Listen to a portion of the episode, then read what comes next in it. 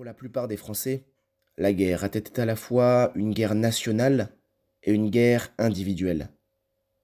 Les Français, qui savent qu'ils ont été un peuple admiré et jalousé parce qu'ils possèdent une belle terre, des artisans de premier ordre, des savants et des penseurs qui ont fait quelque bruit dans le monde, des soldats à la fois redoutés et aimés, les Français, à la veille de la guerre, se croyaient des hommes diminués. Depuis cinquante ans, on ne cessait de leur démontrer qu'ils étaient inférieurs aux Anglais, aux Américains, aux Japonais, aux Allemands.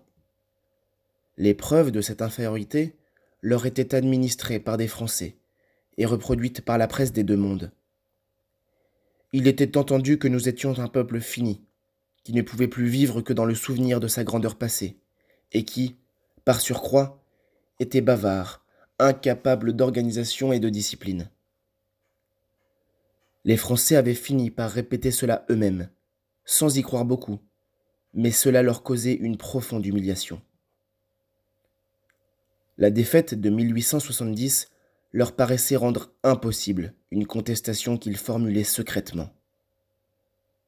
Tout Français qui n'était pas une brute souffrait de cette infériorité, proclamée par les gazettes du monde entier, reconnue par des Français, confirmée par la défaite de 1870 et par l'attitude peu glorieuse de la France devant l'Allemagne depuis 1870.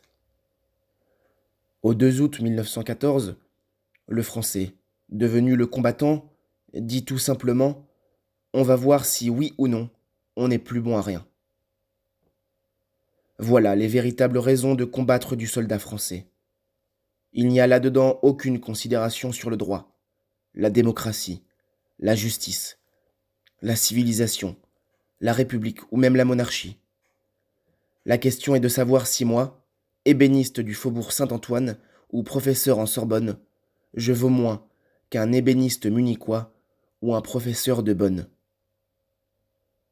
La réponse est donnée sur la Marne, et dans les premiers jours de septembre 1914, les Français redeviennent un peuple, reprennent conscience de ses destinées, les yeux fixés sur sa grandeur future.